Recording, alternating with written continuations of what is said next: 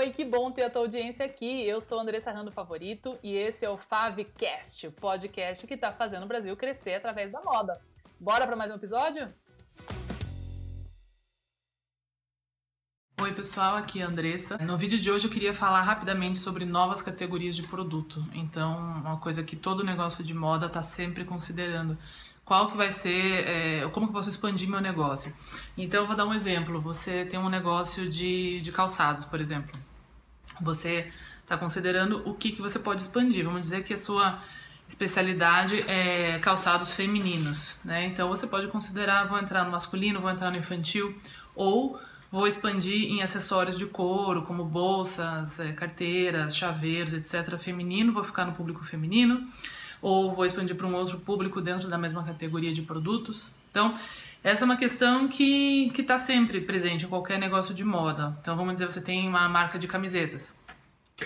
Você vai considerar o que, que eu vou fazer agora? vou fazer é, calça jeans, vou fazer camiseta também de outro gênero, né, masculina, vou fazer infantil é, ou vou, vou, trabalhar com tricô, que, alguma coisa que complemente o meu negócio. A dica principal para vocês tomarem essa decisão, ela vai muito de encontro com saber bem quem que é o seu público-alvo. Né? O primeiro exemplo que eu vou dar era basicamente um e-commerce é, de lingerie moda íntima. E a gente atendia é, uma gama muito larga de tamanhos. É, tamanhos que não se encontravam em lojas físicas, se encontravam no nosso catálogo online e a gente vendia para o mundo inteiro. Então, o nosso público, ele era um público que gostava de comprar no Figlins, porque a gente tinha uma seleção especializada para essas mulheres, então nosso público principal eram mulheres, mas é, a nossa pegada era Everyday Luxury for Everybody. Então, a que a gente oferecia um pouco de luxo de todo dia, né, se sentir bem para todos os tipos de corpos. Então, a abrangência que a gente tinha era de aceitação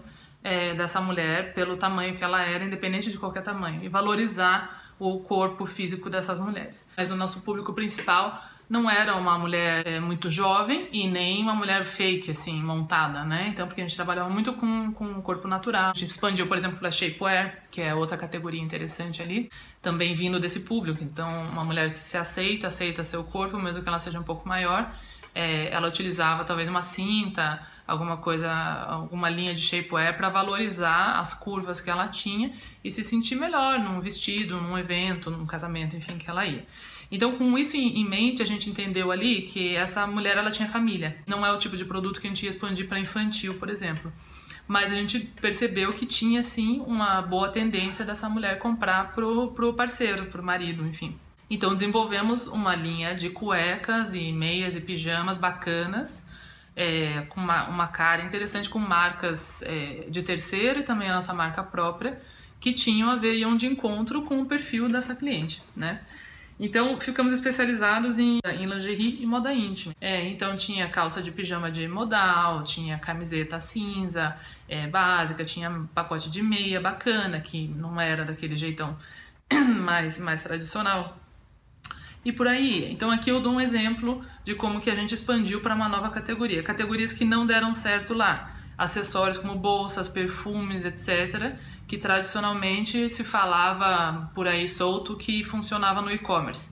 Mas no nosso e-commerce não funcionou. Quando eu entrei lá já estava sendo feito um processo de escoamento desse tipo de estoque. Então o que, que a gente entendeu? Ela não entra no Fig Leaves para pensar em perfume, bolsa para sair. Ela, ela entra no Fig Leaves para pensar em roupas íntimas, incluindo pijamas, roupas de ficar em casa, lingerie, calcinha, sutiã, meias, então tudo que está nesse universo íntimo. Então também a gente desenvolveu uma linha de pijamas e mais tarde outra linha que foi muito interessante, que é uma boa sacada para você que tem um negócio de, de lingerie, que aqui no Brasil o lingerie está muito junto com moda fitness e, e praia, isso são, são categorias que se agregam realmente é, até pela, pela técnica de produção do, do, do, próprio produto, mas outra categoria bacana é loungewear, né? Então, é, roupa de ficar em casa. Então, é, uma calça de moletom bonita, um, um cardigan, por exemplo, é, enfim, é, camisetas de, de malha bacanas que são confortáveis para você ficar em casa. Então, essas, essas categorias são exemplos de coisas que deram certo.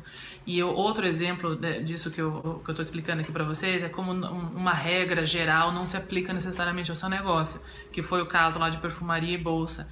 Então, não é porque isso vende no e-commerce que vai vender no seu e-commerce. Então, se o seu público é, entrando lá para procurar coisas daquele universo, que seja moda íntima, enfim. Então, se você trabalha com moda íntima, nesse exemplo, mas num público mais sensual, você pode investir mais pesado. Se é um, um, um público mais jovem, que está bem ligado no mundo fitness, por exemplo, tem tudo a ver. Você pode entrar com uma linha um pouco mais sensual ainda, um pouco mais picante. Você pode trazer coisas masculinas que também agregam para fazer kits, né, para casais, enfim. Então essa é a dica aqui para você expandir, é conhecer bem o seu público e entender por que que ele vem para você, para comprar no seu negócio, em vez de comprar aquele mesmo produto que vende em outros espaços. Ele escolhe comprar com você. Por quê? Porque ali no seu negócio tem algo que traz aquele universo. Qual é esse universo?